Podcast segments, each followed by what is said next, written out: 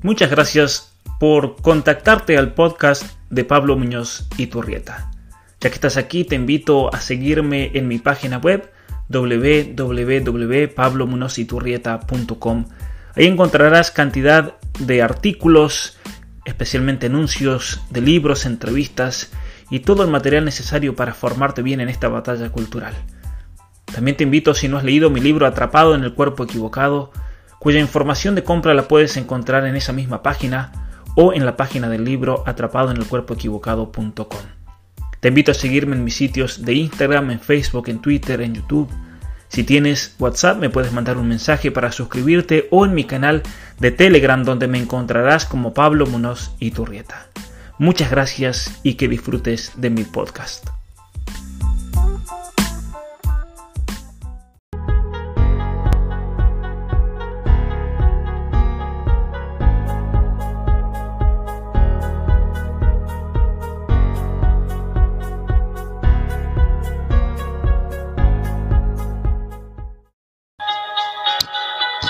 Buenas noches a todos. Gracias por estar nuevamente en esta última clase del, curso El Orden Natural. Hoy una alegría especial, tenemos un expositor de lujo, que podemos ya llamarlo un amigo, al doctor Pablo Muñoz Iturrieta, a quien ya quiero saludarlo. Hola Pablo. Hola, ¿cómo estás Leandro? Una alegría enorme realmente estar nuevamente aquí con todos ustedes. Bueno, bueno, muchas gracias. Eh, bueno, esta es una clase especial porque eh, nosotros hemos hecho este curso siguiendo las enseñanzas de Carlos Saqueri, eh, bueno, y, específicamente su libro El orden natural. Pero bueno, teníamos que terminar con el nuevo orden mundial que él no, él llegó a desarrollarlo. Eh, así que esta clase es como la frutilla del postre. no quiero perder más tiempo, así que voy a presentar al doctor Pablo Muñoz Iturrieta, él es doctor en filosofía política y legal, máster en psicología filosófica, eh, cursó el bachillerato en teología, en filosofía y en humanidades. Es escritor y conferencista.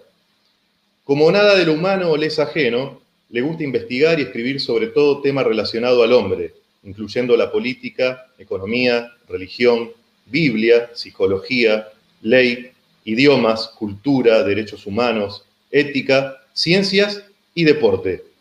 También es un gran crítico de la erosión cultural contemporánea, como asimismo de las distintas ideologías que tratan de manipular al hombre según modelos ajenos a su naturaleza libre y racional, es decir, físico-espiritual.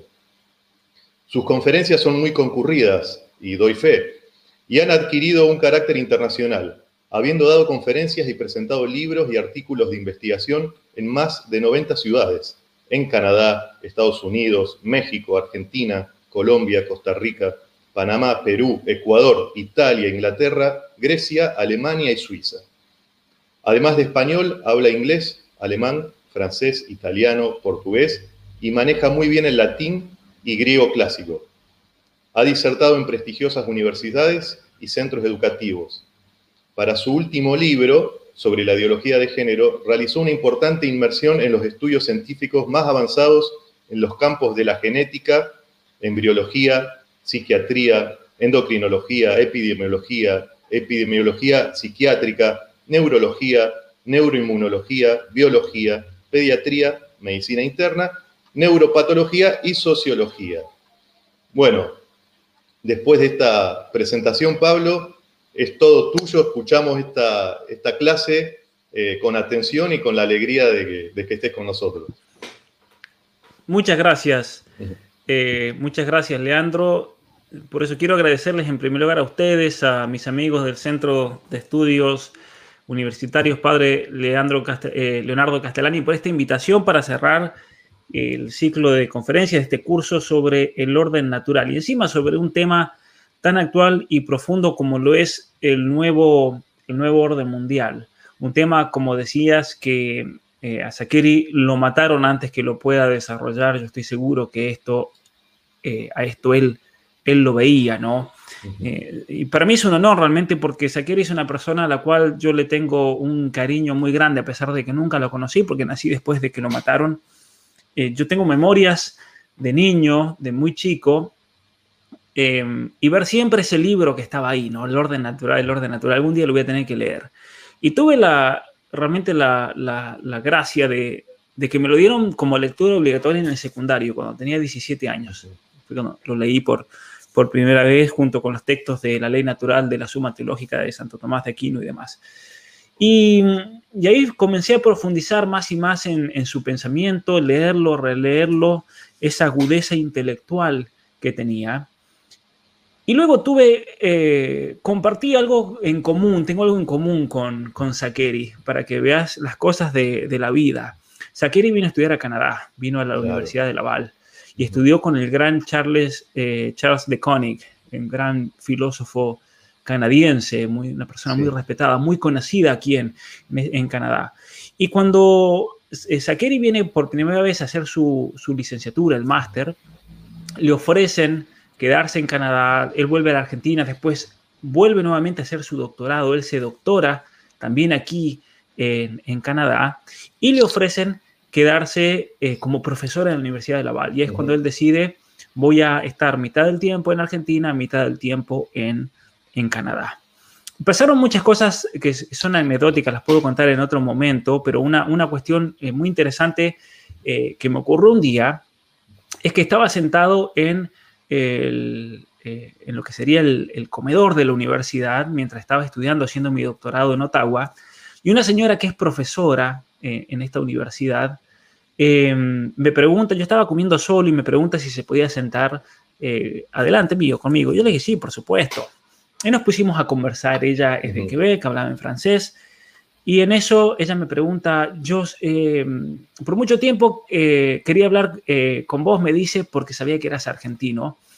Y yo tuve un profesor argentino, mi director de tesis doctoral era argentino, y un día me llamaron a la oficina y lo mataron. Y me contaron que lo habían matado. Y yo nunca supe por qué, jamás nadie me dio ninguna explicación. Y resulta que cuando yo le pregunto cómo se llamaba, me dice ella Carlos Saqueri. Y yo no lo podía creer.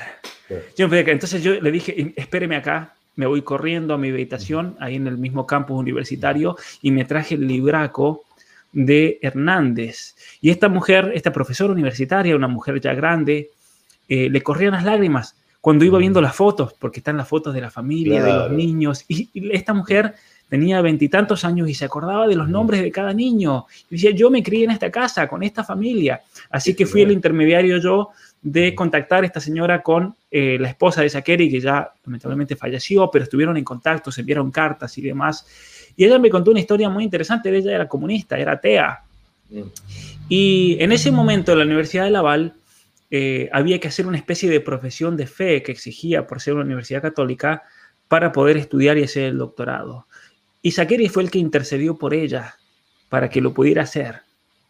Eh, y no solamente eso, me contó que cuando fue la revolución estudiantil del 68, eh, quisieron destruir la universidad, parecido a lo que pasó con Black Lives Matter, destruir las estatuas y demás, y que Sakeri, me contó esta anécdota, él salió al, afuera, al frente, y todos los comunistas se dieron vuelta y se fueron porque le tenían terror a Sakeri. Eso me dijo ella.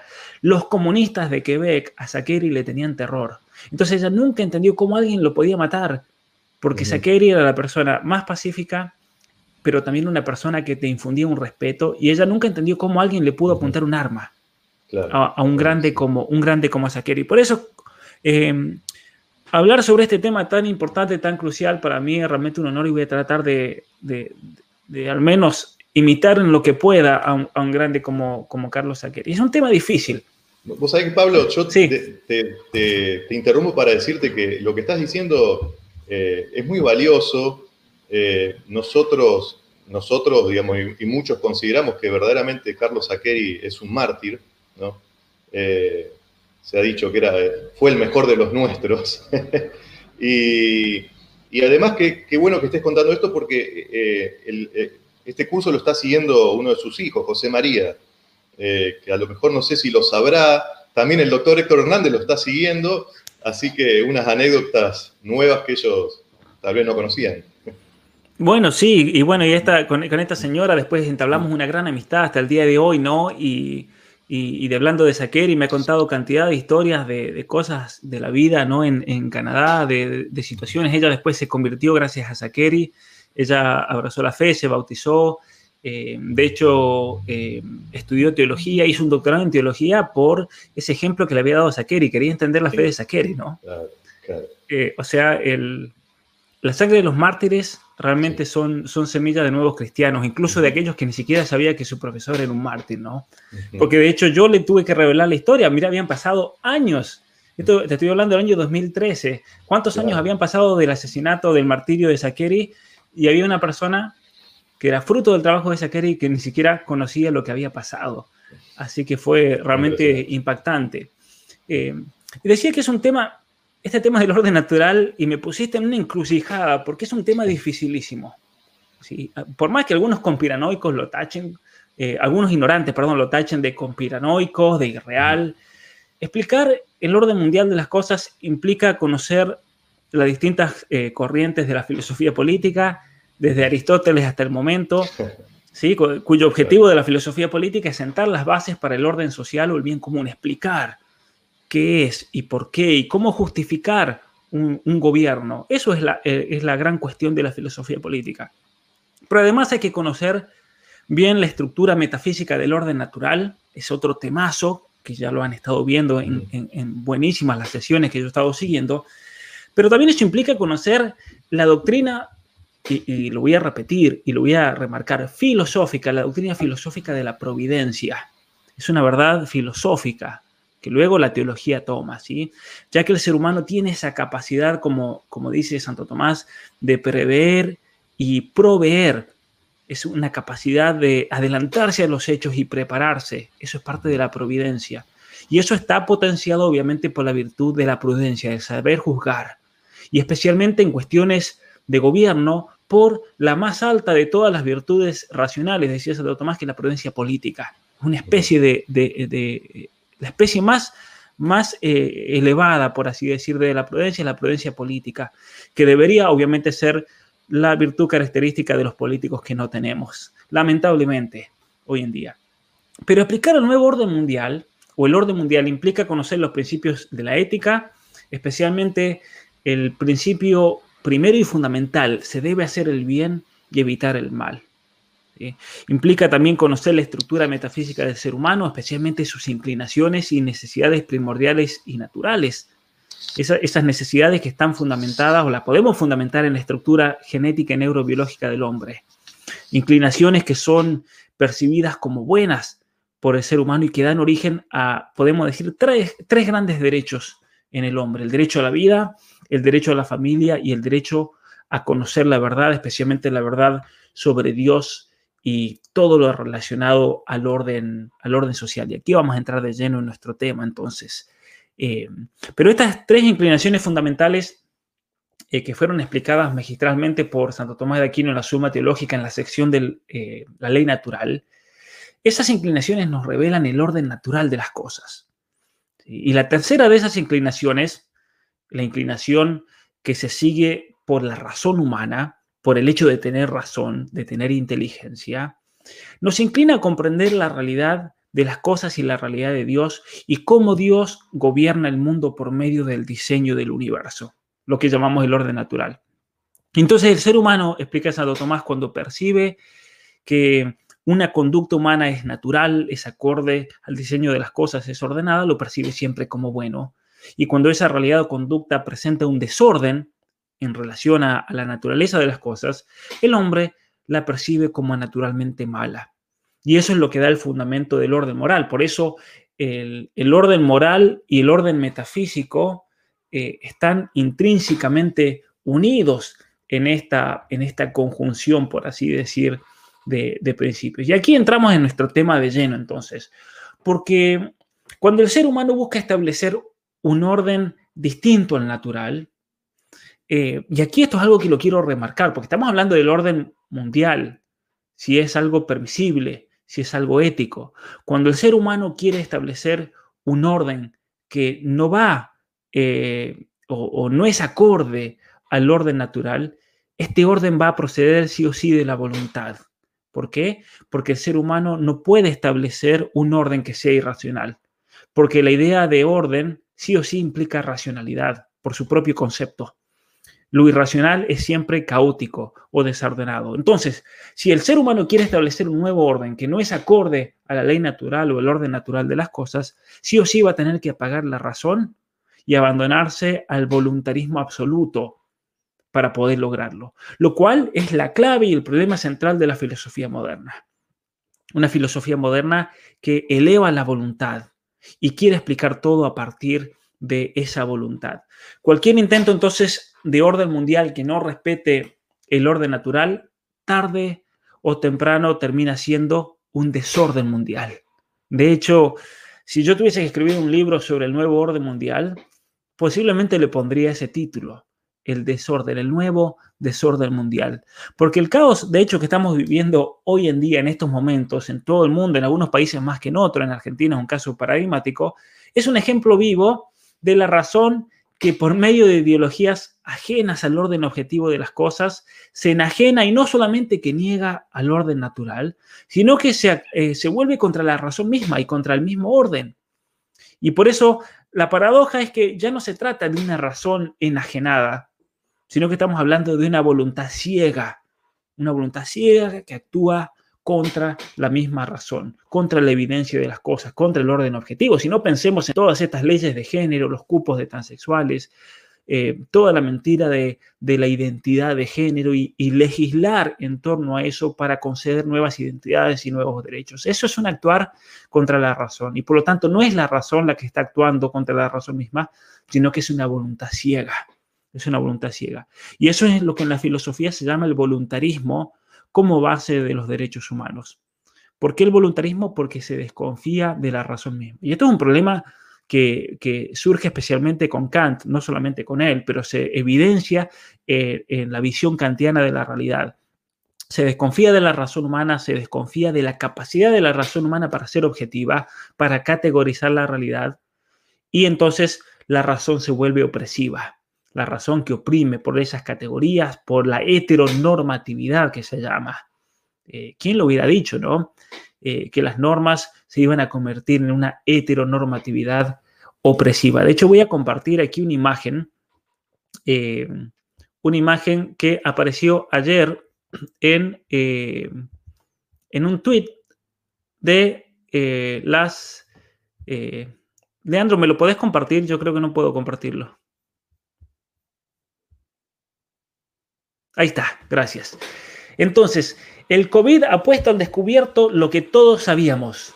Milenios de patriarcado han dado como resultado un mundo dominado por hombres con una cultura dominada por hombres que daña a todos, mujeres, hombres, niñas y niños. O sea, esto ya es el culmen de la irracionalidad. Aquí no hay absolutamente nada de razón.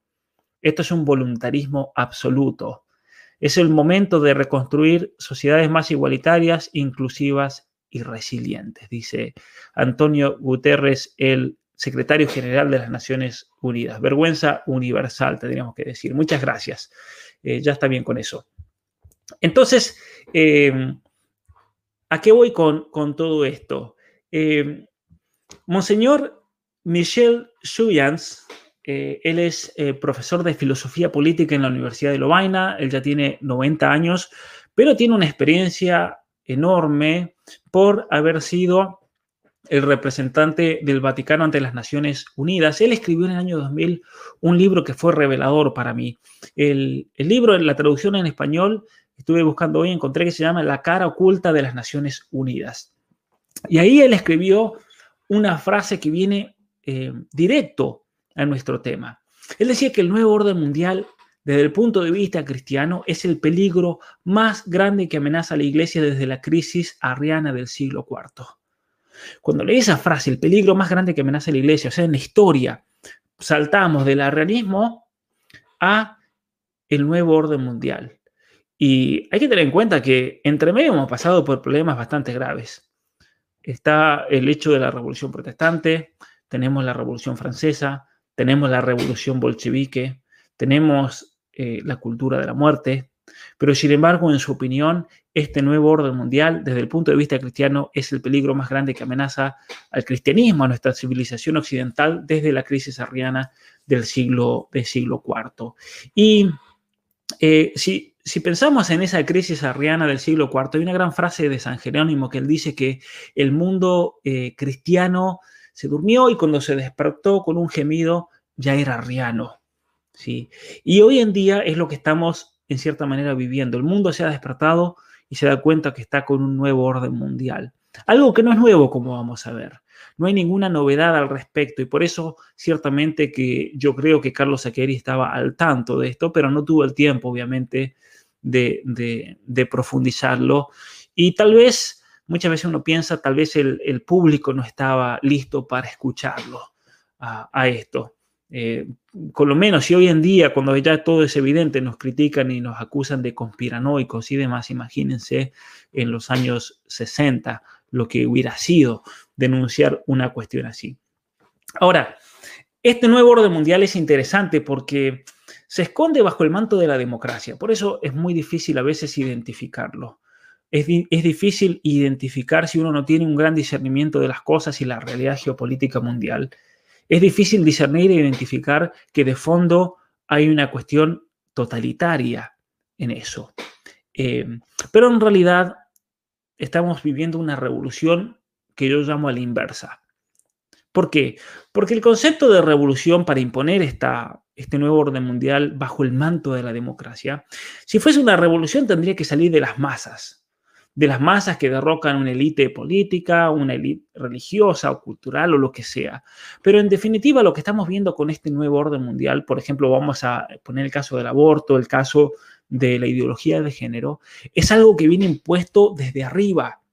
¿sí? Es una revolución que comienza con las élites del poder mundial, con las grandes compañías financieras, con los grandes bancos, con las Naciones Unidas y todas sus dependencias eh, que son financiadas obviamente por los poderes financieros internacionales que presionan económicamente a los gobiernos para introducir este plan de reingeniería social.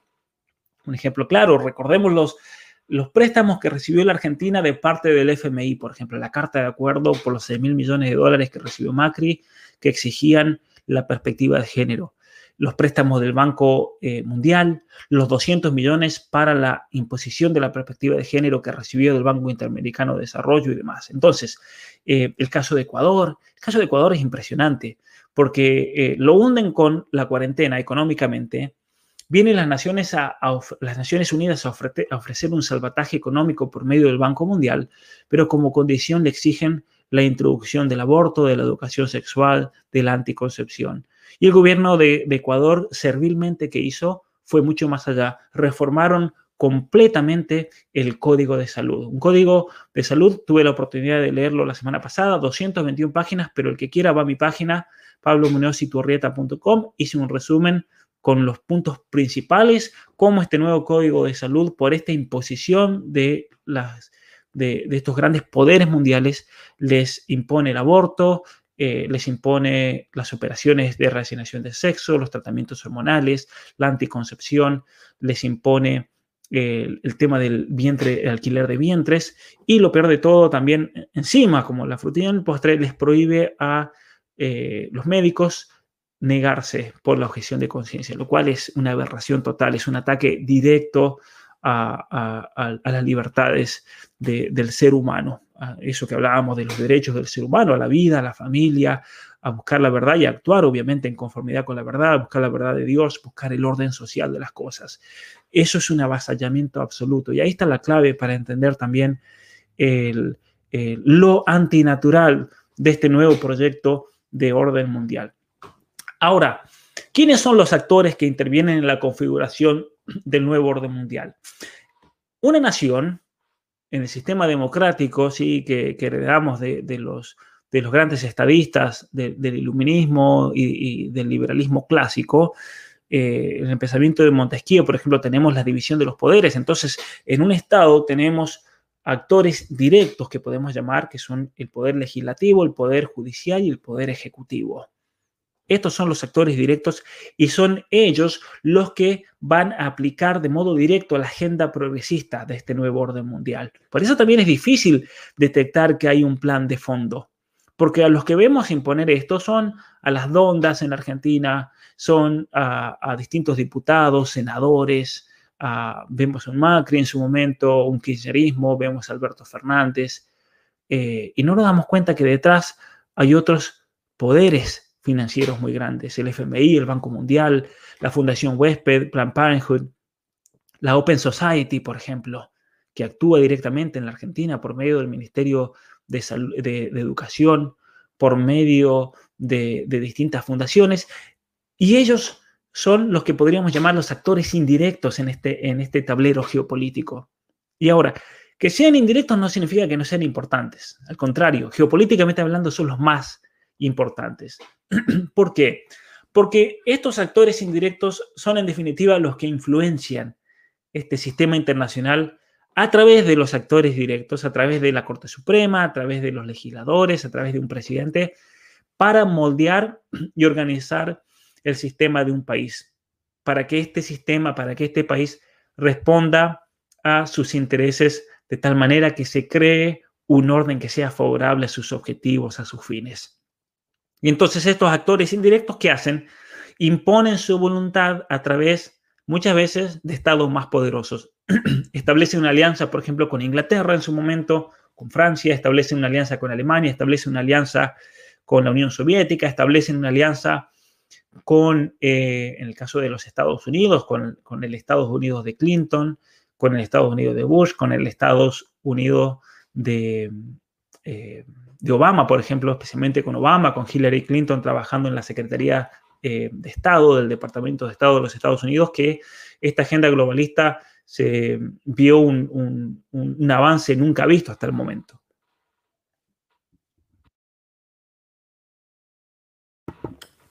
Muy bien, entonces, em, en los Estados Unidos de Obama decía, em, se vio muy claramente cómo eh, este, este, estos poderes internacionales habían, eh, por así decir, creado una alianza, establecido una alianza estratégica. ¿sí?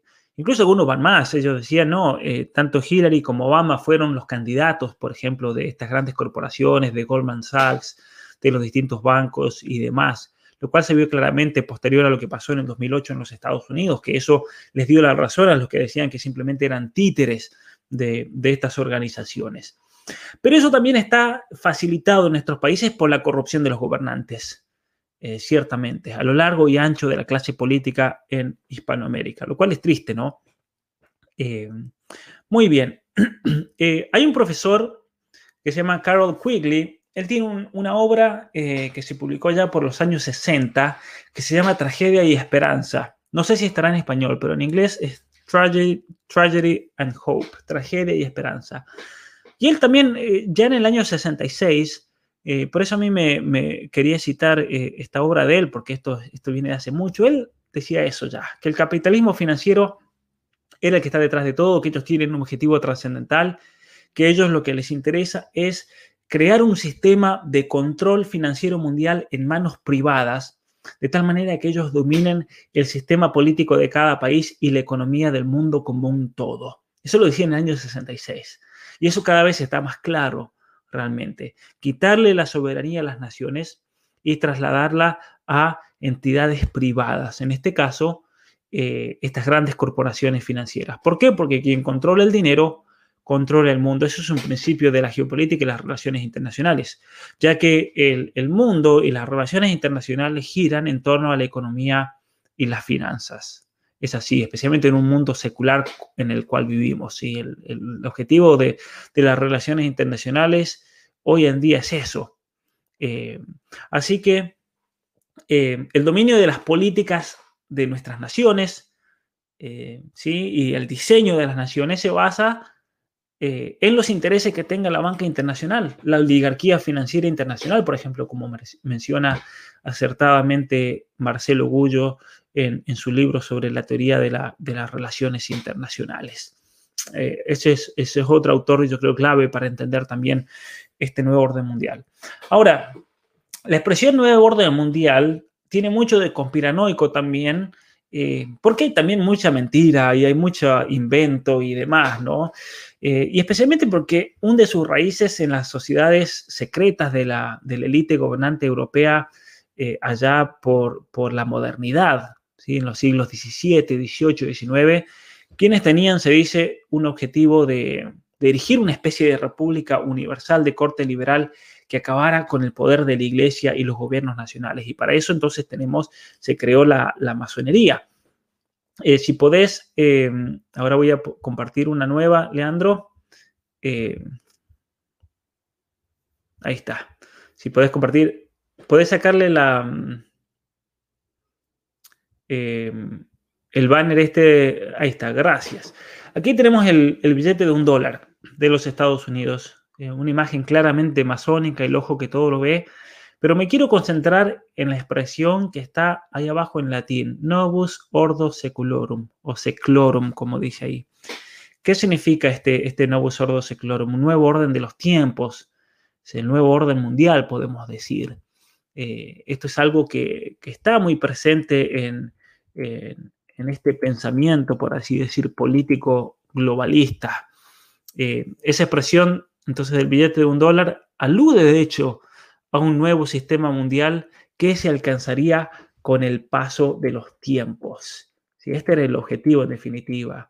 Obviamente, y eso ya lo he explicado en otras conferencias, eh, en su momento la, oligarquía financiera internacional estuvo relacionada con la colonia, el, sistema colonial británico. Después, cuando los pensadores geopolíticos de finales del siglo XIX se dieron cuenta de que ese sistema iba a colapsar, que ya no era acorde a la nueva situación mundial, entonces se reorganiza eso y se transfiere hacia la banca de Nueva York, una banca que, que luego apoya financieramente la revolución bolchevique eh, y demás, que es todo parte de este, de este nuevo orden de los siglos. ¿Por qué? Porque había que bajar al zar, había que, que destronar eh, ese imperio ortodoxo, no había que destruir el imperio austrohúngaro con, con lo que significaba para el catolicismo eh, europeo y, demás. Entonces, hasta el siglo, hasta principios del siglo XX, podemos decir que ese plan de establecimiento del nuevo orden mundial era desarrollado por la masonería. De hecho, hoy en día tenemos mucha información acerca de esa época. Pero yo creo y esto es, mi opinión, tal vez estoy equivocado al respecto, eh, pero hoy en día la masonería no actúa por medio de lo que conocemos como masonería. De hecho, hoy en día podemos ir a una página web, por ejemplo, de cualquier logia masónica y vemos a todos los, masones con sus atuendos y sus eh, actividades de beneficencia y demás. Y uno dice, estos son todos perejiles, obviamente o vemos en la página el perfil de Facebook de algún personaje en Argentina que dice gran jefe de la logia, no sé cuánto, Pirulo, Sancho Panza y no sé qué más. Y en realidad esos tipos son todos unos perejiles, no manejan absolutamente nada. Eh, si, si, eso fuese la masonería, entonces la masonería, uno dice, está acabada. Hoy en día, hoy en día estos, poderes eh, que en un momento representaban esos masones ¿no? del siglo XVII, XVIII, XIX, hoy en día se encuentran en grupos globalistas. Eh, podríamos decir en todo caso que hay como distintos grados de, masonería, eh, pero hay grupos globalistas que ciertamente son los que manejan el poder mundial hoy en día, el poder que en su momento manejaban los masones en el siglo XVIII, siglo XIX. Y ahí estamos hablando, por ejemplo, de la mesa redonda, de organizaciones filiales eh, como el Consejo de Relaciones eh, eh, Exteriores, el, Council of Foreign Relations de los Estados Unidos. ahí estamos hablando del Club Bilderberg, por ejemplo, que, que reúne a la élite mundial en temas culturales, económicos, en la banca, en cuestiones relacionadas a las finanzas y demás, la prensa. ¿sí? El proyecto yo creo que ha pasado de manos. Está el caso de Goldman Sachs, por ejemplo, en Estados Unidos tiene una fuerza impresionante realmente para, manejar esto. Eh, según, por ejemplo, hay una pensadora española, eh, ¿dónde tengo el libro? Aquí está. Lo voy a mostrar en, la pantalla. Este libro, Los Amos del Mundo, de Cristina Martín Jiménez, tiene un libro muy interesante realmente sobre el Club Bilderberg. Tiene uno sobre, acaba de salir el martes en la Argentina, eh, La verdad de la pandemia es un, librazo realmente lo más completo que he leído, lo más profundo acerca de lo que estamos viviendo con estas cuarentenas.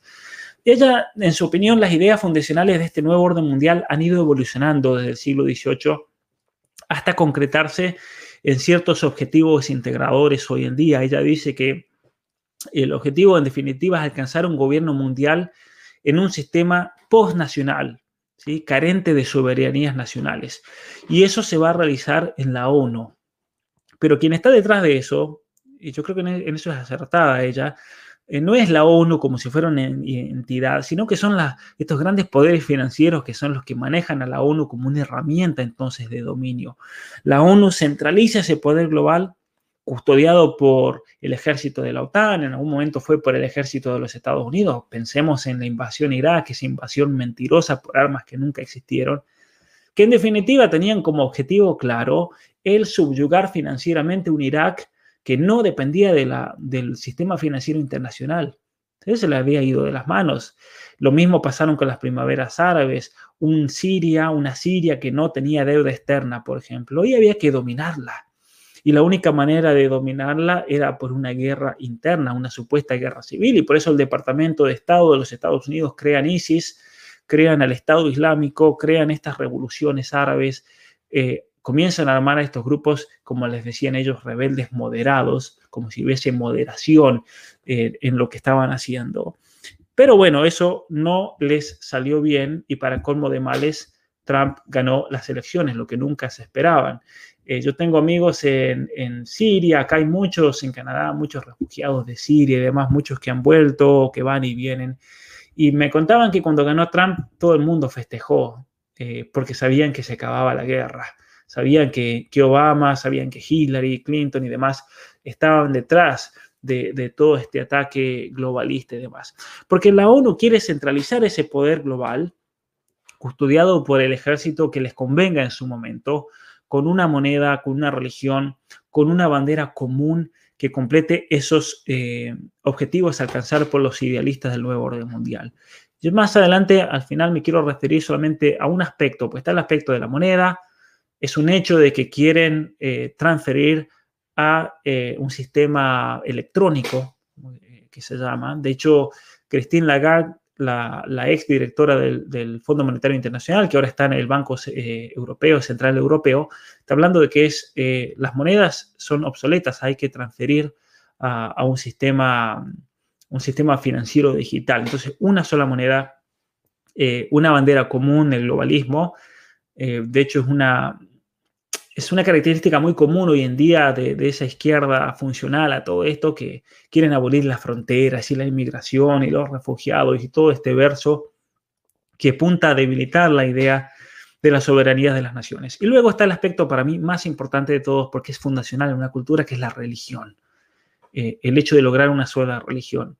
¿Es una conspiración eso? No, no es una conspiración. Lo que pasa es que hay muchos conspiranoicos que, que saltan cada tanto, que dicen que el Papa quiere hacer una nueva religión, mezclando el cristianismo con el, con el islam. Bueno, buena suerte, miren, eso sí que es una utopía. Buena suerte si lo quieren hacer, pero de, hecho sí, las Naciones Unidas sí tienen un plan de, única religión y no es tan complicado. Es por el lado del ecologismo, como vamos a, ver rápidamente. Pero aquí la cuestión es la siguiente, porque alguien podría objetar, de hecho a mí me ha pasado que gente objete, pero ¿qué problema hay con que se erija un nuevo orden mundial? ¿Qué problema hay con que este sea un único gobierno mundial? tuvimos el imperio romano que conquistó medio mundo. Eh, tuvimos eh, el imperio español que conquistó, mejor dicho, evangelizó, pero dicen conquistó eh, América con un solo gobierno, con un solo orden. Entonces, ¿qué problema hay? Y la respuesta, y aquí viene de lleno con el tema de este curso, la tenemos que encontrar en la ley o el orden natural. Y para lo siguiente, yo aquí tengo, eh, este es un ejemplar de la suma en un solo tomo, la suma teológica. Obviamente que hay que leer y profundizar y leer mucho y muchas veces eh, toda la sección de la ley para comprender bien el significado. Es algo realmente eh, difícil, pero que, que vale la pena entender lo que es la ley natural, que obviamente lo han estado desarrollando, pero voy a, eh, en referencia al, gobierno, me voy a referir a un autor que es una eminencia, una eminencia total. Aquí voy a poner una, una foto porque es bueno poner imágenes de este gran hombre. Eh, ahí, mismo la pongo en la pantalla. Eh, un segundo. Para entender realmente esta cuestión de la cual estamos hablando en este momento. Si realmente hay un problema con que haya un nuevo orden mundial, un único gobierno mundial. Esa pregunta la voy a responder siguiendo el pensamiento de Francisco de Vitoria. Francisco de Vitoria, fraile dominico, gran representante de la escuela de, de, Salamanca, este gran tomista español, considerado de hecho por muchos el fundador del derecho internacional. Recuerdo cuando yo estudiaba derecho constitucional, derecho internacional en la universidad, cuando hice el doctorado, el profesor lo presentó como el el gran, eh, gran hombre detrás de las relaciones internacionales y el derecho internacional por su pensamiento con respecto a la presencia española en, América. Hay una, hay una estatua de, eh, de Francisco de Vitoria frente al edificio de la ONU en, en New York. Pero él, y aquí me voy a referir a esto, en el año 1528 dio una conferencia en la Universidad de Salamanca sobre la naturaleza del poder civil. Sí, ahí lo puedes achicar si quieres a la foto. Eh, dio una conferencia sobre el poder civil, una conferencia que yo, eh, está en latín, pero supuestamente yo creo que debe estar traducida al español. Recomiendo leerla realmente para entender qué es el poder civil, el gobierno y demás, la naturaleza de, la política. Y él, en definitiva, eh, en esta conferencia sobre el poder civil, él afirma que el poder secular público es de derecho natural. Es algo natural. Es por orden natural que necesitamos tener un gobierno.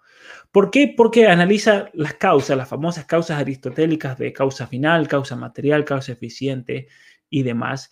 Y él dice que hay una causa final, me voy a eh, concentrar simplemente en esa. Hay una causa final para la necesidad del gobierno, que es la seguridad y la supervivencia del ser humano. Porque él dice que la naturaleza a nosotros nos dio la razón, nos dio la virtud, pero nos ha dejado desprovisto de muchas otras cosas. Nos ha dejado frágiles, somos frágiles, débiles, vulnerables y por lo tanto para poder compensar, por así decir, esas necesidades naturales o esas deficiencias naturales, el ser humano en un momento dejó la vida solitaria y nómada de los animales para vivir en sociedad y así ayudarnos los unos a los otros. Y este razonamiento es muy interesante porque leyendo biología evolucionaria, por ejemplo, y neurobiología, se habla de ese sentido social del ser humano que lo hizo, eh, lo, hizo eh, lo ayudó, por así decir, a sobrellevar grandes catástrofes, cataclismos, eh, cuestiones naturales y demás, que exterminaron a otras especies, exterminaron a los dinosaurios, pero el ser humano sigue vivo, porque es por esa capacidad de vivir en sociedad, que, marca Francisco de Vitoria. Incluso Aristóteles en la política, él dice que el ser humano es un ser social, no solamente por las necesidades físicas de su existencia, nuevamente ese, ese, ese sentido de vulnerabilidad de la condición humana, sino también porque su alma racional le urge la compañía de otros. Es una necesidad del alma racional. Eso es interesante también, la amistad.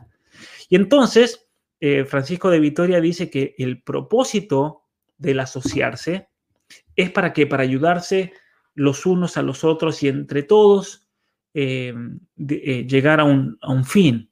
Y él dice, de todos los modos de asociación, la sociedad civil es la que más ayuda a satisfacer las necesidades del ser humano. ¿Por qué? Porque si bien tenemos la familia, la familia nos provee, dice él, de las necesidades básicas, pero no es completa ni autosuficiente, especialmente ante un ataque externo violento. Es ahí cuando viene la sociedad civil a completar, a completar y continúa la asociación natural de la familia, la de la, la sociedad civil. Y entonces el punto en cuestión aquí es que el ordenamiento social, dice Francisco de Vitoria, las ciudades, los gobiernos, las naciones no son un invento humano, sino que son de derecho natural. Y esto eh, va derecho también contra un pensador eh, que ha influenciado demasiado y demás en la teoría política contemporánea, que es Rousseau, porque para Rousseau era un contrato social. Esto se trata de un contrato, social, nos ponemos de acuerdo y, y decidimos todos por un invento humano dirigir una sociedad, un gobierno, lo que sea. Pero eso no es así. Lo que Francisco de Vitoria está diciendo es que nos asociamos por una cuestión de necesidad natural y por lo tanto pertenece al derecho natural. El gobierno de las naciones es algo de derecho natural, es una necesidad para poder alcanzar esa perfección, esa causa final del ser humano. Las naciones no son un invento humano, sino que son de derecho natural. No son, él diría en términos contemporáneos, no son una construcción social, sino que reflejan una necesidad neurobiológica del ser humano. Entonces, ¿cuál, aquí es la pregunta de esta conferencia, ¿cuál es el problema con este nuevo orden mundial? ¿Cuál es el problema entonces? Si el tener gobierno es de orden natural, sí o sí vamos a tener que tener un gobierno y por lo tanto vamos a tener que aplicar la razón para conseguir ese fin de la mejor manera posible. Lo que tenemos que hacer es analizar si es un orden que satisface las necesidades naturales del ser humano o no es más que una imposición ideológica, una imposición tiránica con objetivos de dominación cultural y financiera. Ahí está la clave para discernir entonces eh, la gravedad, la moralidad de este nuevo orden mundial que se quiere imponer. Eh, hay varios autores, Anthony Sutton, está eh, Gary Allen, autores de habla inglesa, que, han hecho importantes estudios, por ejemplo, con respecto a la Primera Guerra Mundial. Y ellos han señalado que una de las principales causas por las que la banca internacional trabajó entre los bastidores para fomentar la Primera Guerra Mundial fue la creación inmediatamente posterior de un gobierno mundial. Entonces para eso había que sacar del medio al zar, había que sacar del medio al imperio austrohúngaro, eh, había que financiar por medio de la banca internacional la revolución bolchevique, por ejemplo. Eh, eh, por otra parte, Estados Unidos, el, el, poder financiero se traslada a partir de 1911 desde Inglaterra a los Estados Unidos. Estados Unidos se da cuenta que eh, la gallina de huevo de oro era la China para el comercio mundial, estamos hablando de 1911, y entonces había que quitar del medio a Rusia, que estaba eh, comerciando con la China. Y Estados Unidos se quería asegurar entonces el control del, mar, el, del mar de la China es importante tener esa, lectura eh, histórica, que, de hecho lo que pasó es una, historia que está muchas veces escondida, tergiversada, mal contada o contada superficialmente, como la mayoría de las cosas que se, que se enseñan en la historia, lamentablemente en la escuela y demás. Eh, hay, un, hay un libro de mm, eh, Díaz Araujo de Argentina, no me acuerdo cuál, si era conversaciones ásperas o algo así, donde tiene un artículo donde habla sobre esta influencia. Está muy bueno, muy completo de Estados Unidos detrás de lo que fue la revolución eh, bolchevique, la banca mundial y demás. Eh, después el que quiera me puede contactar y lo busco bien y se lo comparto. Eh, cuando se hace la firma del armisticio, que fue el 11 de noviembre de 1918, el presidente Wilson de los Estados Unidos hizo un viaje a Europa eh, con el coronel Edward Mandel House, eh, especialmente por ese motivo, para eh, planear un gobierno mundial.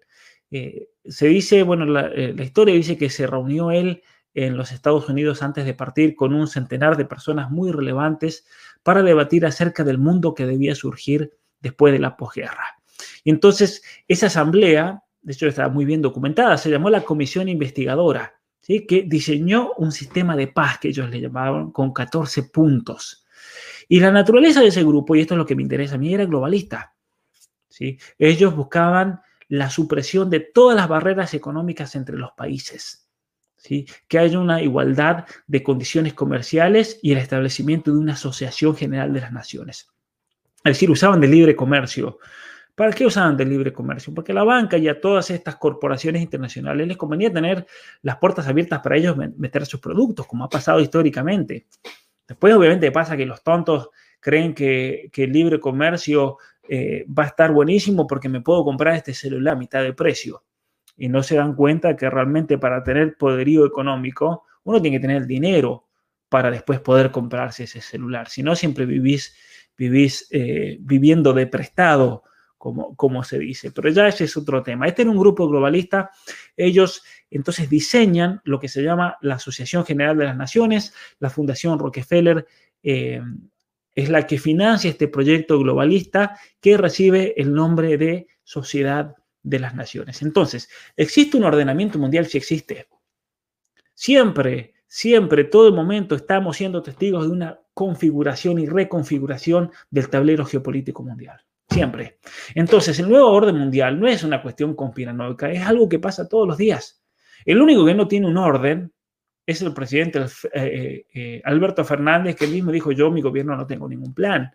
Pero el resto del mundo, que es racional, que piensa, que usa la inteligencia, tiene un orden para hacer las cosas.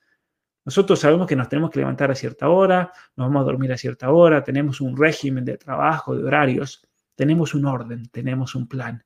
Y así como hay un plan personal, así como hay un plan en la familia, tendría que ver si no sería un caos, tenemos también un plan nacional y un plan entre las naciones. Entonces, ese orden mundial existe. Y el que no lo crea, simplemente que vaya a los 80 y los 90. Yo recuerdo cuando estaba en primer grado, segundo grado, tercer grado, cuarto grado, ustedes recordarán, los que serán de esa época, que te vendían los mapas eh, que teníamos que comprar para la escuela, para las clases de geografía, y venían de a 5, venían de a 10. Entonces uno compraba mapas de 5 y uno decía, buenísimo, porque me sobra otro para el año que viene y para el año siguiente. Y resulta que el año siguiente, 1989, sonamos, cayó el muro de Berlín, entonces ese mapa no servía más. Todavía tengo ese recuerdo, porque yo vivía en el campo y yo para comprar un mapa tenía que viajar cuatro horas a la ciudad. No había forma de conseguir un mapa en el campo. Eh, y yo traía los mapas y después mis compañeros los calcaban. Eh, son, son memorias que me han quedado grabadas. Entonces uno compraba el mapa y en el 89 cae el muro de Berlín. Y luego cae la Unión Soviética, así que sonamos, medio mundo cambió. Y era impresionante cómo yo recuerdo eh, de haber contemplado en vivo y en directo esa configuración del orden del, orden, del orden del mundo. Entonces, si alguien viene y me dice el, el, nuevo orden mundial, lo que hay un orden mundial es una conspiración, yo le digo, abrí los ojos, por favor, y no seas tan tan, tan, tan ignorante al respecto, ¿no? Yo creo que es más, más que claro eso, ¿no? Ahora bien, cuando termina la, la guerra, el presidente Wilson, él va a la firma de, de, Versalles, esa conferencia de paz de París, el 28 de junio de 1919, va con sus asesores personales, interesante, va ese coronel House, pero también van dos banqueros, eh, Paul Warburg y Bernard Baruch. Eh, y 24 de esos miembros de la comisión investigadora, que no eran otra cosa que el futuro que se convertiría en el Consejo de Relaciones eh, Exteriores, el Council of Foreign Relations de los Estados Unidos. Esa especie de, eh, yo les decía, bueno, la masonería hoy en día trabaja en esos grupos que se conforman, que son los verdaderos grupos realmente de, de poder a nivel mundial. Y cuando hacen el pacto de la paz, que hacen crean la Liga de las Naciones. Una Liga de las Naciones que es interesante leyendo documentos eh, del Senado de los Estados Unidos porque no fue ratificado. Entonces yo me pregunté, a ver, ¿por qué no lo ratificaron? Entonces uno puede ir a la biblioteca del Congreso en los Estados Unidos y una cosa que me sorprendió fue que en los testimonios de los senadores que votaron en contra era por el carácter supranacional. Entonces, ellos no hablaban de globalismo en ese momento, no tenían tal vez la palabra, pero ellos decían que era una, un, plan supranacional que iba por encima de las naciones y que atacaba la soberanía de los Estados Unidos. Entonces, hubieron senadores que votaron en contra de esto. Y si bien el, Senado en su momento lo rechazó, este coronel eh, House que decía, no desistió de esta idea y continuó apoyando esta causa hasta que finalmente eh, consiguió que se incluyera la Sociedad de las Naciones en el Tratado de Versalles. Argentina es uno de los miembros fundadores. O sea, aquí Argentina y el problema del globalismo viene de sus comienzos. Ellos deciden que se establezca la sede en Ginebra. en Ginebra. Ahora, los años 30 em, marcarían el fracaso, por así decir, de la Sociedad de las Naciones. ¿Por qué? Porque hay que entender también esa, esa visión del contexto europeo de ese momento, porque había naciones que no querían ser parte de este globalismo. Entre esos tenemos a Hitler, eh, tenemos a Mussolini, eh, tenemos las distintas potencias que hoy les dicen militares o fascistas y demás, porque ellos se dieron cuenta de que aquí había otra cosa. Y entonces eso da, no vamos a ahondar en ese tema, pero al buen entendedor, pocas palabras, lo que ocurre en ese momento es que se inicia la Segunda Guerra Mundial, lo cual certificaría, en realidad no es que la muerte, por así decir, de esta Liga de las Naciones, pero claro, eh, una Liga de las Naciones bajo el auspicio de los Rockefeller que se había fundado para asegurar la paz mundial. Y de repente, ¿qué pasó? Tuvimos la guerra más grande de la historia universal. Y entonces Rockefeller y, estos miembros del Consejo de, Relaciones Exteriores y demás deciden refundarla en la misma sede, los mismos edificios, la misma gente y todos trabajando, pero le ponen en el año 1946, el 18 de abril, Organización de las Naciones Unidas. Es decir, la Organización de las Naciones Unidas no es que hoy en día se ha convertido en un proyecto globalista, siempre lo ha sido y siempre ha sido la intención de la misma eh, la reconfiguración del orden mundial y buscar de hecho un nuevo y único gobierno mundial. Y esta es la lectura más profunda que podemos hacer desde el punto de vista geopolítico eh, de las dos guerras mundiales. Fueron alentadas estratégicamente por la banca internacional, por los miembros de estas sociedades secretas que operaban en ese momento. ¿sí? Los miembros del Consejo de, Relaciones Exteriores eh, querían aprovechar la Segunda Guerra Mundial, como hicieron con la Primera, para justificar el gobierno mundial, dice eh, un autor que se llama James Perloff en un, en un libro muy interesante que se llama La sombra del poder. Eh, The Shadow of Power, y que habla específicamente sobre la historia de este Consejo de Relaciones Exteriores. Y ahí él muestra cómo estos globalistas esperaban utilizar la amenaza del eje durante la Segunda Guerra Mundial para forzar a Estados Unidos y Gran Bretaña a mantener una, alianza atlántica. ¿sí? ¿Para qué? Para un paso intermedio de un gobierno mundial. De hecho, la Unión Europea que se forma después es, es claramente eh, es claramente un proyecto y una puesta en escena y para ir mejorando de lo que debería ser un nuevo orden mundial, una Unión Europea que va totalmente en contra de, eh, en contra de, de las soberanías nacionales, que va totalmente en contra de los derechos de los países, que les imponen, ha pasado con las uniones homosexuales, con el aborto, con la ideología de género y demás. Y en Sudamérica están usando otra estrategia pero en definitiva el objetivo es absolutamente el mismo. Y con esto de las cuarentenas yo creo que, que, pasa absoluta, absolutamente lo mismo. Ahora, eh, aquí tengo, em, quiero compartir algo acerca de, yo decía el tema de la, de la religión, que es importante para, para entender realmente, realmente todo esto. Eh, este monseñor Michel Chuyans, que fue embajador eh, representando al Vaticano ante las Naciones Unidas, este, este, este profesor de filosofía política en la Universidad de Lovaina escribió este libro de la cara oculta de las, de las Naciones Unidas y él denuncia fuertemente este proyecto globalista. Él dice lo siguiente, estamos frente a un proyecto gigantesco que ambiciona realizar la utopía de Kelsen Kelsen era uno de los, de los eh, que presenta este proyecto eh, globalista, con el objetivo de crear un nuevo gobierno mundial en el cual las agencias de la ONU se transforman en ministerios.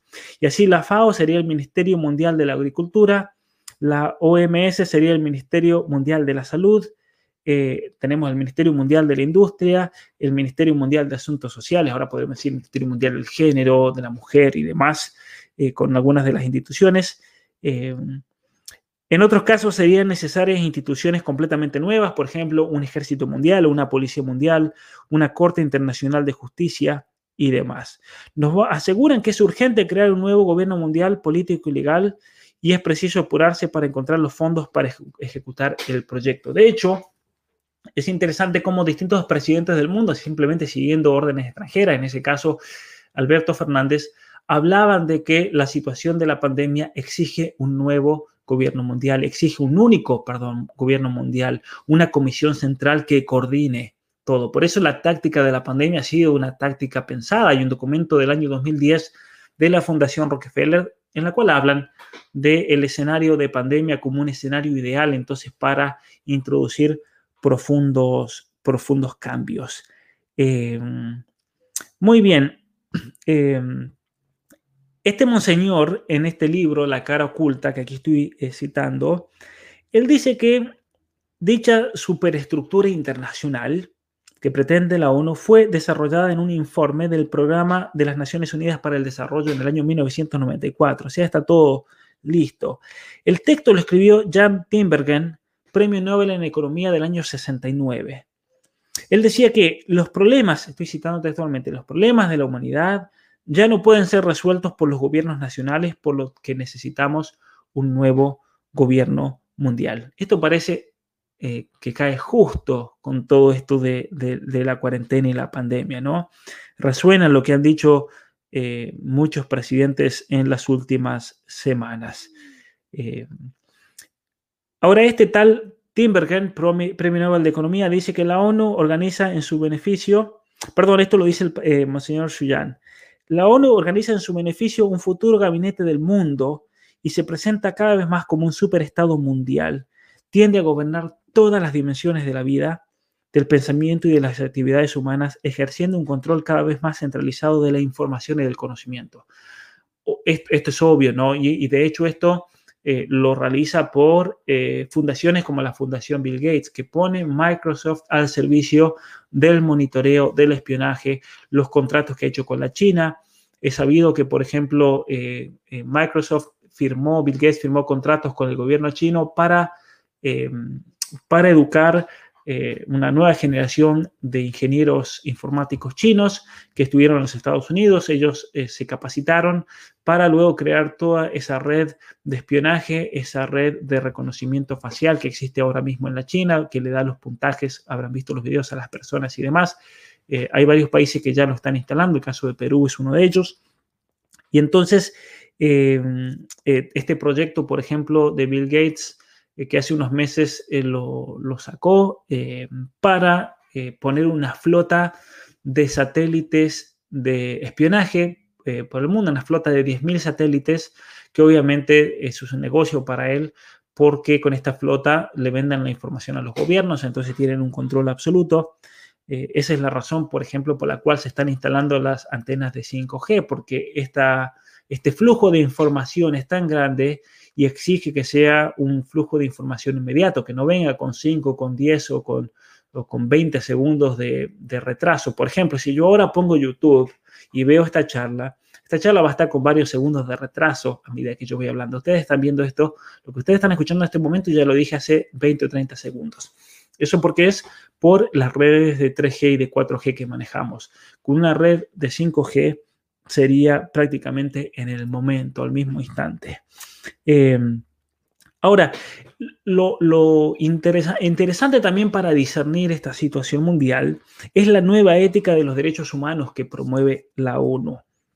Y aquí vamos de lleno a lo que se llama la Carta de la Tierra. Yo decía que de todos los aspectos de imposición, el más peligroso es el de la religión, porque es un aspecto fundacional de la cultura y es un aspecto central del ser humano. La virtud de la religión, decía Santo Tomás de Aquino, es eh, dentro del grupo de, virtudes que, que, por así decir, eh, abarca la justicia, la virtud máxima es la religión porque es la virtud que tiene como referencia a Dios, lo que el hombre le debe a Dios. Y la justicia es la virtud por excelencia, que debería ser, eh, junto con la prudencia política del político. Porque la prudencia política, ¿para qué nos sirve? Es una herramienta para lograr la justicia, la verdadera justicia en un pueblo para llegar al bien común. Y entonces el, aspecto religioso del ser humano es central también en el gobierno de una nación y en, el, y en el bien común de una nación. Por eso cuando quieren atacar la religión, saben bien que están atacando. Y eso lo han hecho por la Carta de la Tierra. La Carta de la Tierra, dice Monseñor Schugan, es un instrumento ideológico utilizado para legitimar, políticas de control de la población mundial, porque claro, si seguimos creciendo, el cambio climático, el calentamiento global, eh, eh, se, escuchan las, aberraciones más grandes. Por ejemplo, Plan Parejo está diciendo actualmente que va a haber cambio climático y quienes van a sufrir van a sufrir los pobres porque ellos no tienen buenas casas. Entonces hay que prevenir que nazcan. Y así, miren qué caridad, los salvamos del sufrimiento. Entonces hay que eliminarlos, especialmente los pobres, eh, dice Monseñor comentando, porque ellos comen pero no producen. En muchas conferencias a mí me han preguntado, pero ¿cuál es el sentido del Plan Panejo de las Naciones Unidas de eliminar a la población? Porque mientras más gente, más comercio, más clientes, por así decir. Y es verdad ese pensamiento, pero sin embargo, para las Naciones Unidas, para estas grandes entidades financieras, esta gente de las villas, esta gente eh, pobre de Perú, de Bolivia, de Argentina, de Chile, de Colombia, de México, esta gente pobre, inculta, no sirve de nada porque ellos no son parte de esta maquinaria y nunca, nunca van a encajar en este nuevo sistema. Entonces hay que sacarlos, hay que sacarlos del cima. Gente que no produce, gente que come solamente. Entonces, como dice Marcelo Gullo, en un artículo lo escuché que él decía, o leí que decía que aquí estamos con eh, muchos comensales en la mesa y en vez de traer más comida para los nuevos comensales, simplemente se eliminan los comensales. Eso es en definitiva lo que pasa. Y desde hace 30 años, dice en este, este libro del rostro, la cara oculta de la ONU, desde hace 30 años hay una nueva teoría, esto es en el año 2000, o sea, está hablando a partir de los 70, hay una nueva teoría según la cual los derechos humanos deben someterse a los imperativos de la tierra. Miren qué nuevo que suena esto. Se trata de una reformulación de la doctrina maltusiana que dice que no hay suficientes recursos para alimentar a todos los hombres. Desde el siglo XIX se sabe que el maltusianismo es falso. Simplemente se usa para justificar anticientíficamente políticas que no quieren revelar su verdadera cara. No queremos una población vieja de menos válidos y de enfermos.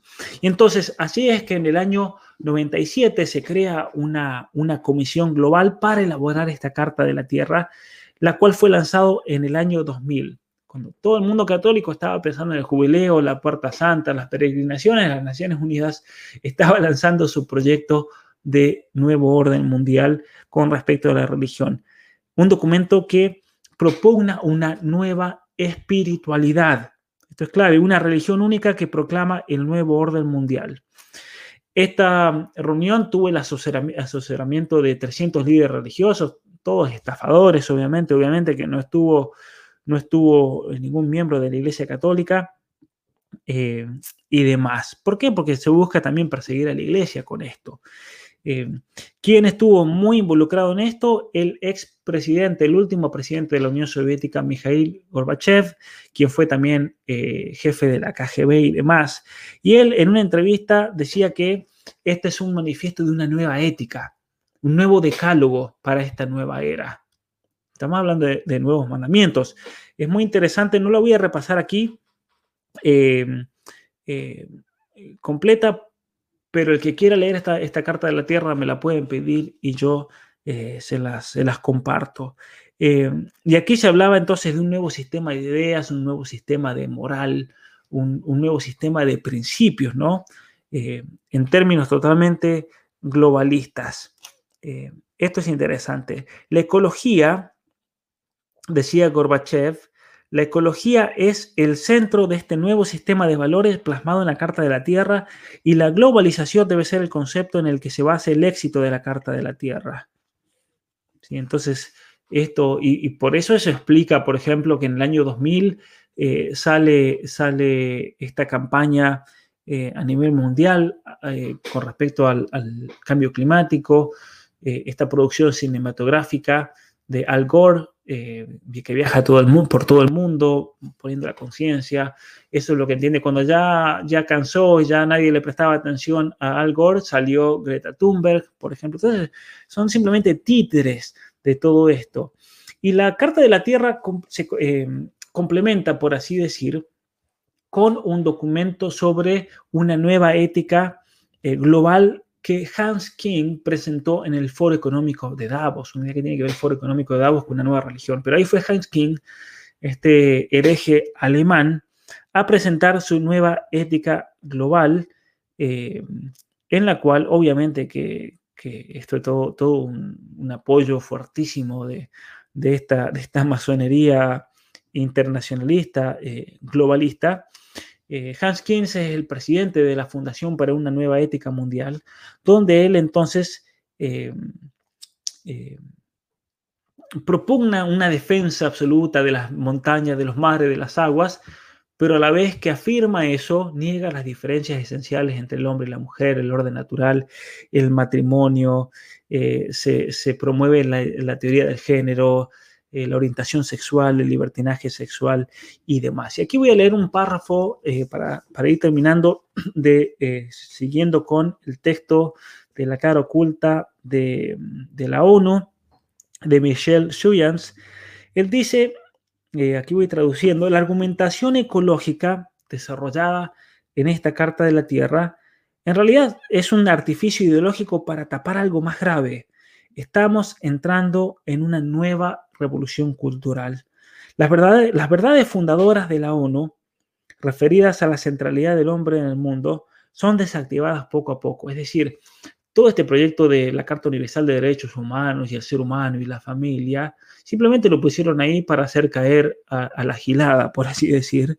Y una vez que ellos ya adquirieron su poder a nivel mundial, van a ir sacando todas estas cosas, toda esta protección legal, derecho internacional con respecto a la familia, la educación de los hijos y demás. Ahí van a ir eliminando todo. Fuertemente influenciado por la New Age, por la nueva era, eh, dicho proyecto apunta a la creación de una nueva religión mundial única, lo que implicaría inmediatamente la prohibición de las otras religiones y de hacer proselitismo. Para la ONU, la globalización no debe envolver apenas las esferas de la política, de la economía, del derecho, debe envolver el alma global. Todo. Acá no se salva nada. Justicia de género, educación basada en el género, el eje del género que imponen, por ejemplo, las reuniones del G7 en, en Canadá en 2018 y el G20 en Argentina en 2018. El eje central es la teoría del género. Y de aquí en adelante, los derechos humanos son el resultado de procedimientos consensuales. El consenso es lo que genera un nuevo derecho, es decir, el voluntarismo absoluto en, todo esto. Eh, por eso yo creo que esto es suficiente para explicar esta, realidad y tratar de entender un poco más profundamente, por lo menos a mí me sirvió esta pregunta que, cuando Leandro eh, me contactó acerca del el nuevo orden mundial en relación al orden natural, me hizo entonces replantear, yo por eso también le agradezco, eh, replantearme esta, esta realidad. ¿Qué problema hay con que se erija un nuevo orden mundial, un nuevo imperio, así como estuvo el imperio romano, el imperio español? ¿Qué problema hay en que este sea un único gobierno mundial? La respuesta la tenemos que encontrar en el orden o ley natural. Y si ese proyecto de gobierno es un proyecto que se acorde a la causa final del gobierno que maneja o que presenta Francisco de Vitoria para la perfección del ser humano, para su realización personal en todos los ámbitos, económico, financiero, familiar, espiritual, psicológico, emocional, entonces estamos hablando de un orden que respeta ese orden natural. Pero en cuanto se despega y se desvía, estamos entrando en el territorio del caos, porque la razón por naturaleza busca la verdad. Y cuando la razón se enajena de la verdad, estamos en realidad hablando de un voluntarismo, un voluntarismo ciego. Y reflejo claro de eso es ese deseo ciego de afirmar que la autopercepción es lo que constituye nuestra propia personalidad, como hace la ideología de género. Es esa afirmación ciega, subjetiva y anticientífica de darle una prioridad absoluta a los sentimientos. Son los sentimientos los que me constituyen como tal. Y son esos sentimientos los que logran el consenso para crear nuevos derechos, esos falsos derechos humanos que nos imponen día a día y que van totalmente en contra de nuestra naturaleza. Por eso, la clave sigue siendo siempre en estos debates públicos y especialmente eh, con gente que no cree en un ambiente secular, sigue siendo, como lo decía el cardenal Ratzinger en una interesante conversación que tuvo en el año 2005, antes de ser elegido papa, con este, este gran representante eh, de la Escuela de Frankfurt, con Jürgen Habermas. Tuvo una conversación en la cual Habermas, eso fue un, golpe para toda la Escuela de Frankfurt, porque él reconoce que habían destruido la religión y al destruir la religión se quedaron sin nada. Y, y, Ratzinger ahí en esa conversación dice que eh, la herramienta que debemos usar para reordenar este mundo, para dirigirnos en la política, para dirigirnos en, en, la construcción, en el buen sentido de nuestra sociedad, tiene que ser la ley natural. Muchas gracias.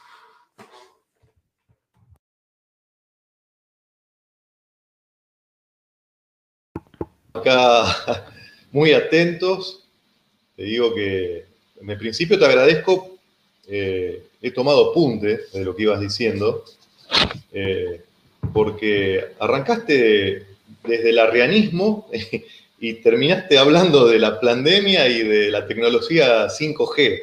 Así que has hecho todo un camino impresionante con una lógica, la verdad, irrefutable. Em, yo, quiero por ahí rescatar algunos puntos esto de que vos dijiste que para Michel Suyans eh, el nuevo orden mundial es el peligro más grande después del arrianismo. Eh, tenemos que que caer en la cuenta de eso, ¿no?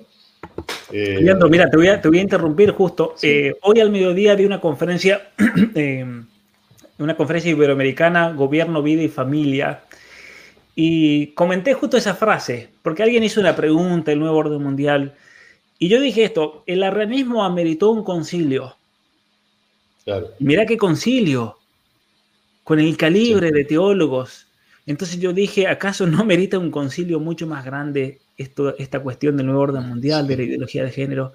Y perdonen por la palabra, pero a veces estamos perdiendo el tiempo con pelotudeces de la Amazonia, de, la Pachamama y de otras cuestiones, cuando el mundo se está derrumbando. Mirá, si San Ireneo, si, perdón, San Atanasio, si Atanasio estuviera vivo hoy en día, sería el primero en pegar una bofetada, mirá. Sí. Y ya sabemos a quién.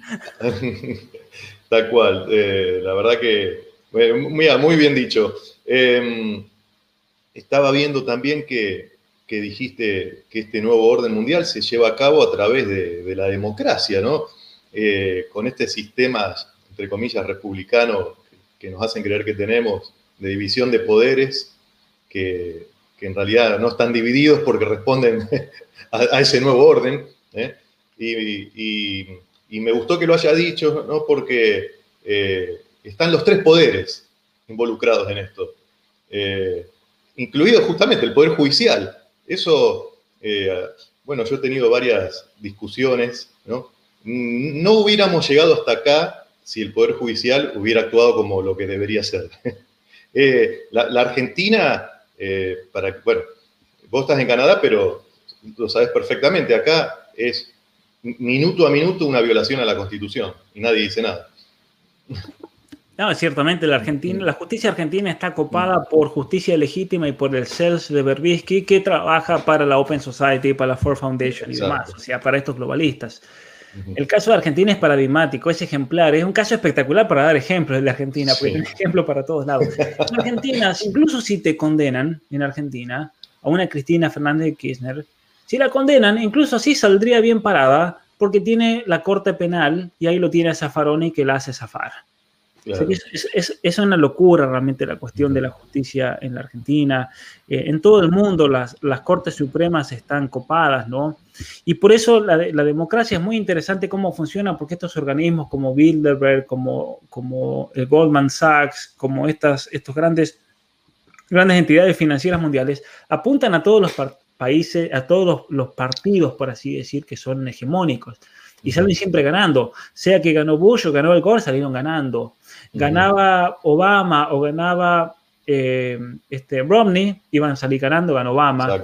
Eh, ganaba Hillary o Obama en la interna, salían ganando. Era Biden o Hillary o Sanders, ganó Hillary y nunca se imaginaron que iban a ganar trampa. Ahí no les funcionó, ¿no?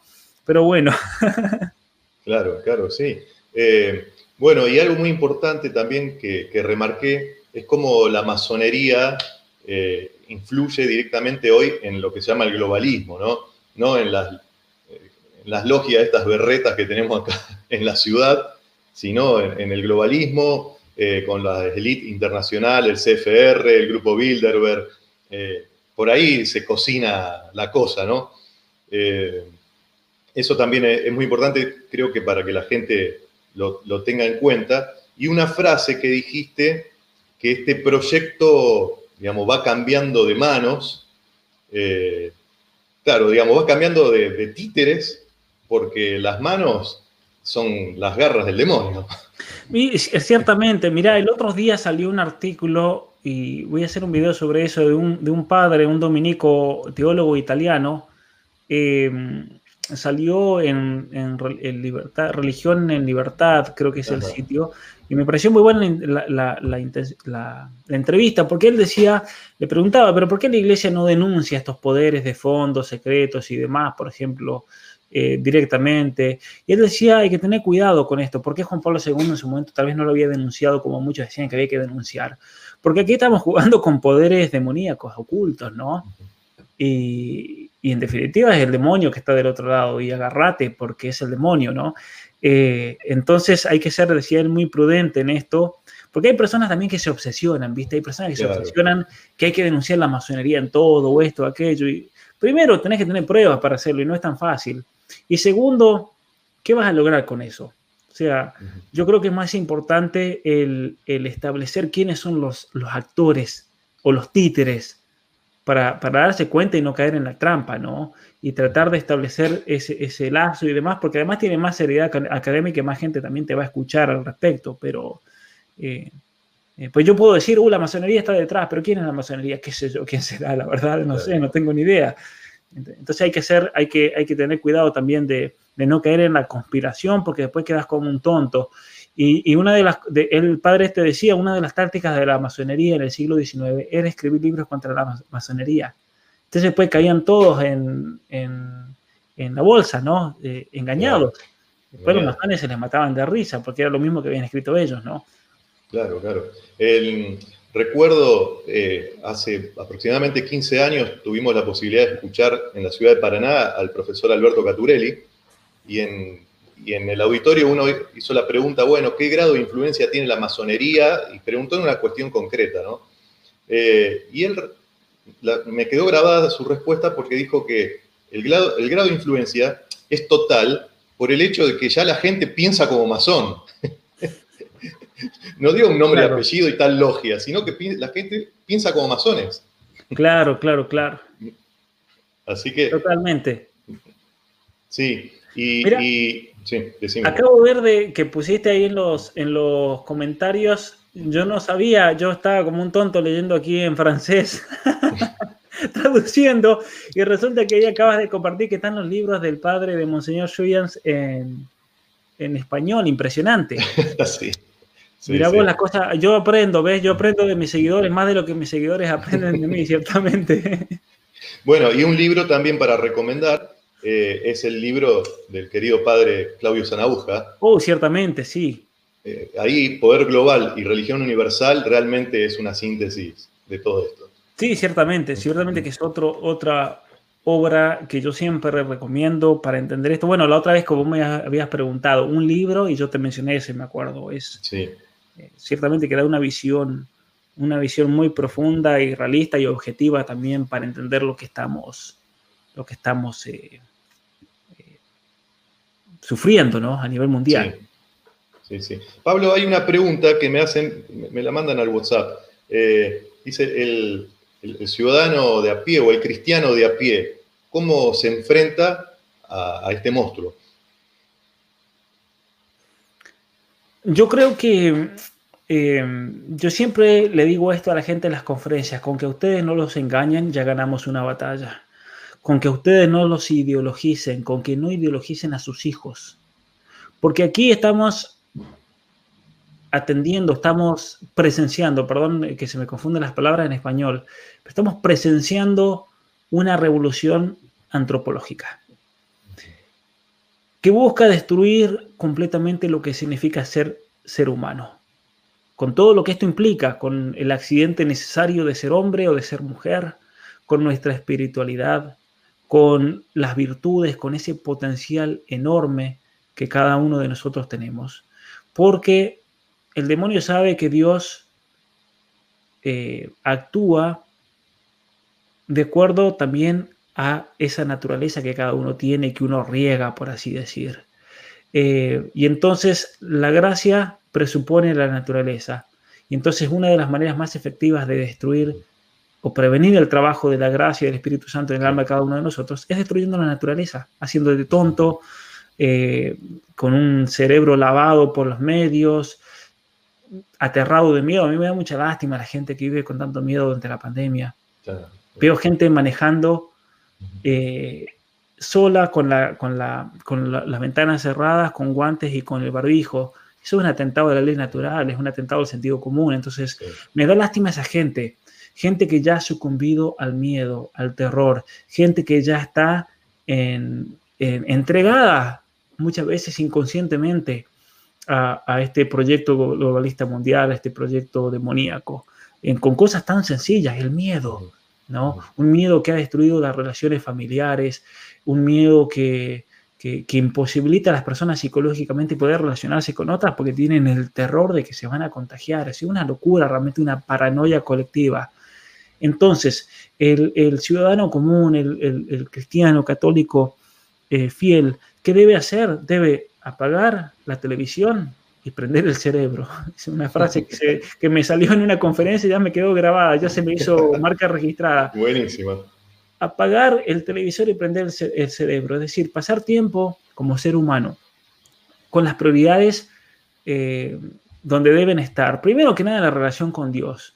Eso hay que decirlo así, aunque vivamos en un mundo secular, Dios sigue existiendo, aunque este orden no lo respete y no lo reconozca tener una fuerte relación con Dios. Y eso cada uno lo va a saber personalmente, que, en qué modo se puede ajustar e ir perfeccionando. Porque este es un camino de, como decía San Juan de la Cruz en, la subida a Monte Carmelo, es un camino de ascenso que nunca terminás de subir hasta que llegas al cielo, no llegas a la cumbre. Entonces, o avanzás o retrocedes, no te puedes quedar estancado. Pero también perfeccionarse en aspectos naturales, en, en, el intelecto, en la voluntad, trabajar mucho en las emociones, trabajar mucho en el control de sí mismo, en las virtudes, esa es la razón por la cual yo también he querido ofrecer esta serie de cursos sobre 12 eh, reglas para la vida, el curso de formación personal. Ahora estoy dando un curso sobre la homosexualidad porque está muy relacionado a la educación de los padres con los hijos, para que creen hijos fuertes. Los padres deben saber que, eh, que la batalla hoy se libra en sus hijos, de manera, porque aquí es una guerra y el que ame más es el que gana. Y si los padres aman a sus hijos, si sus padres les ofrecen todo, eh, al menos le vas a dar las herramientas para que, para que en esta batalla cultural salgan lo menos golpeados posible. Los van a golpear, pero eso no importa. Lo que hay que hacer es crear hijos que sean duros y fuertes para que por más que les den revencazos, sigan siempre adelante. Y ahí es cuando vamos a ganar la batalla. Y obviamente que tenemos que estar unidos también, entre todos. Eh, por eso el hacer estas conferencias nos une, a mí me une con ustedes y para mí es una gran alegría.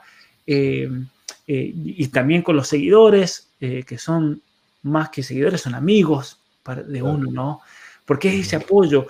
Eh, eso lo decía Francisco de Vitoria en lo que estaba leyendo ahora y que, también lo decía Aristóteles.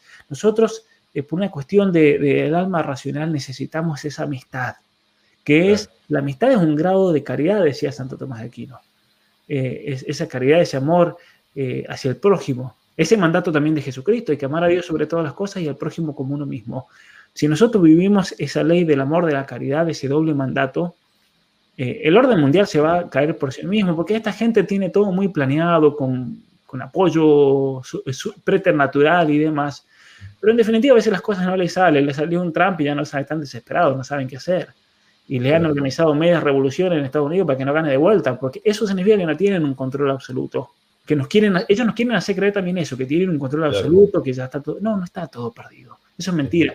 Mientras a mí, personalmente, no me conquisten, esa batalla no la han ganado. Y lo mismo pasa con cada uno de ustedes. Mientras a ustedes y a su familia no los conquisten, esa batalla la vamos ganando nosotros. Sí, eh, pensaba también en, el, en relación a los, a los, hijos, ¿no? El fomentar el contacto con la naturaleza. Eh, estaba releyendo un poco a John Senior eh, en su libro Restauración de la Cultura Cristiana. Y bueno, es todo esto, ¿no? Es, digamos, para, son antídotos contra la revolución. Ciertamente. Sí, sí, sí. Ciertamente. Y vivimos en una sociedad y, en, una estructura social moderna que también deshumaniza. Por eso a veces mucha gente le choca que yo soy muy crítico de las ciudades. Pero soy crítico de las ciudades no por el aspecto social o los beneficios de tener el supermercado, de tener el trabajo y demás. Soy muy crítico de las sociedades porque la sociedad contemporánea, especialmente en el primer mundo, es una sociedad individualizadora y que te hace egoísta por naturaleza. Por eso yo siempre dije, cuando estaba en la universidad, vivía en la, ciudad, pero decía yo, en cuanto pueda, me escapo de acá, porque te deshumaniza y yo quiero ser ser humano. Y yo quiero tener relación con los vecinos, quiero tener relación con la persona que me cruce. En la ciudad, vos salís a caminar en Nueva York, por ejemplo, y te encontrás con mil personas y nadie se va saludando, buen día. No, para absolutamente nada, no existe eso. Y si, y si lo saludás, te denuncian por abusador, antes de saber cualquier cosa puede pasar. En cambio, aquí en Canadá, en los pueblos, por ejemplo, se mantiene eso de que los vecinos se conocen, vas caminando y cuando no conoces a la, a la persona le pregunta buen día, ¿cómo está? Existe eso como existe también en los pueblos en Argentina, no se ha perdido, ¿no? Eh, y eso es algo que lo tenemos que mantener realmente, ese, ese aspecto de sociabilidad, porque en cuanto te individualizas, te deshumanizas, naturalmente, ecológicamente. Eh, la, la Madre Teresa de Calcuta había dicho que había encontrado más pobreza en Nueva York que en Calcuta. Por eso, justamente. Terrible. La soledad que se vive en Nueva York es terrible, es terrible. Y los niveles de pobreza también. Lo que pasa es que se viven dentro de un edificio. Pero hay niveles de pobreza que uno dice pobre gente, porque al menos en Calcuta sos pobre, pero tenés tu familia. En Argentina también. En Nueva York sos pobre y no tenés nada. Pablo, eh, para ir terminando, pero también otra pregunta que, me hacen, eh, ¿ves alguna reacción, así como vos mencionabas recién que Trump es algo que se salió del libreto, en, otros países, por ejemplo, con Orbán, en, España con Vox, eh, ¿ves reacción desde partidos políticos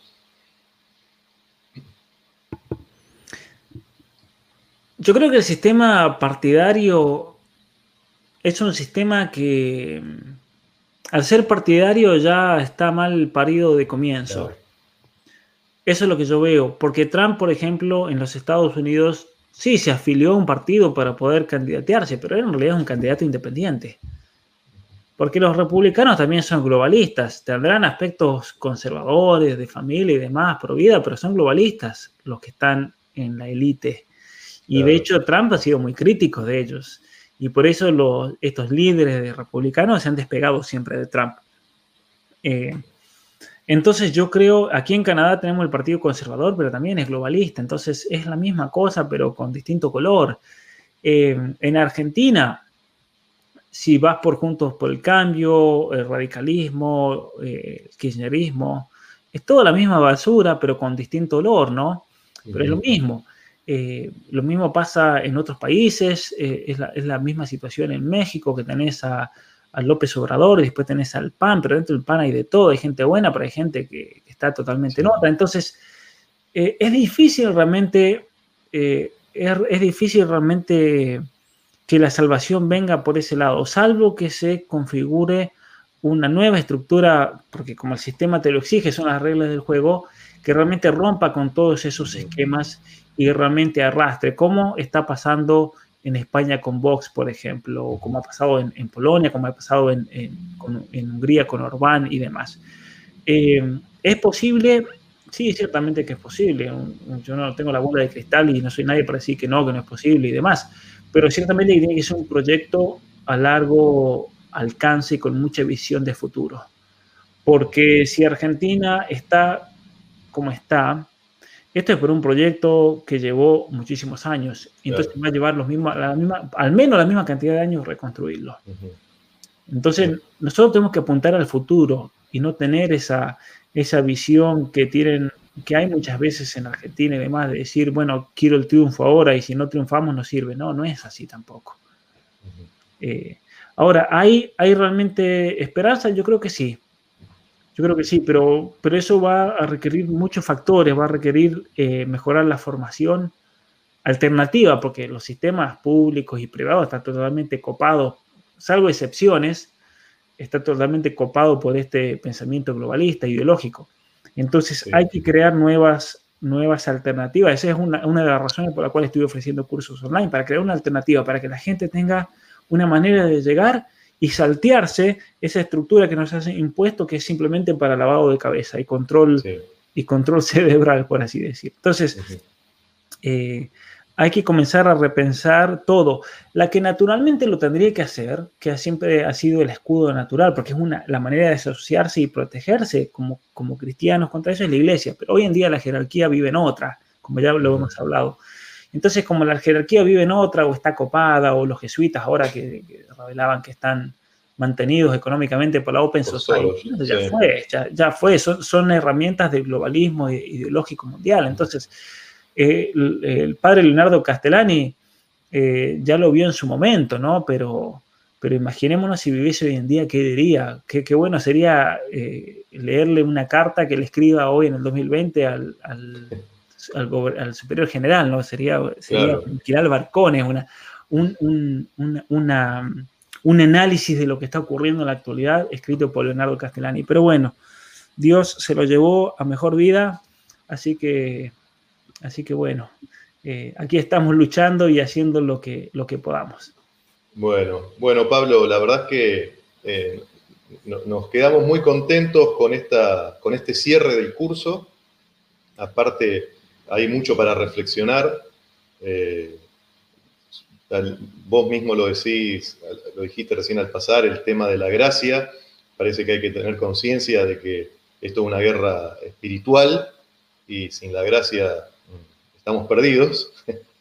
Eh, así que, bueno, en nombre del Centro de Estudios Universitarios Padre Leonardo Castellani y de la Tercera Orden de Santo Domingo de Santa Fe, porque esto lo hemos organizado juntos, eh, te agradezco, te agradecemos mucho y, y ya te vamos a contactar de nuevo para el próximo curso que lanzaremos el año que viene. Así que ya van a tener novedades. Y bueno, Pablo, eh, estamos en contacto, seguimos, seguimos en la lucha. Sí, gracias, gracias Leandro. Mira, no sabía que también estaba la tercera orden dominica, así que bueno, para mí es un honor haber mencionado a, sí, sí. Francisco de Vitoria, un gran dominico al cual, con el cual yo me he formado con la Escuela de Salamanca y demás, así que le debo mucho, obviamente, Santo Tomás de Aquino y demás. Así que un saludo a toda la gente de la tercera orden dominica. Eh, y gracias, gracias a vos también por esta oportunidad, gracias por este tema que, como decía, me, exigió ponerme a pensar y sentarme y, madurar, ¿no es cierto? Es así como uno va también junto con, con, todos ustedes, ¿no? Creciendo intelectualmente y demás. Así que gracias. Eh, al que tenga alguna otra consulta o duda después que les surja, ya me saben cómo contactarme por mi página web, redes sociales, ahí estoy para, para ayudarlos. Y, un saludo enorme realmente a, a todos ustedes, a sus familias y demás. Bueno, bueno, Pablo, un abrazo a la distancia y la verdad que fue un lujo esta, esta clase. ¿eh? Y saludos a toda la gente, ya nos volveremos a encontrar. Chao, chao. Chao, chao, gracias. Adiós.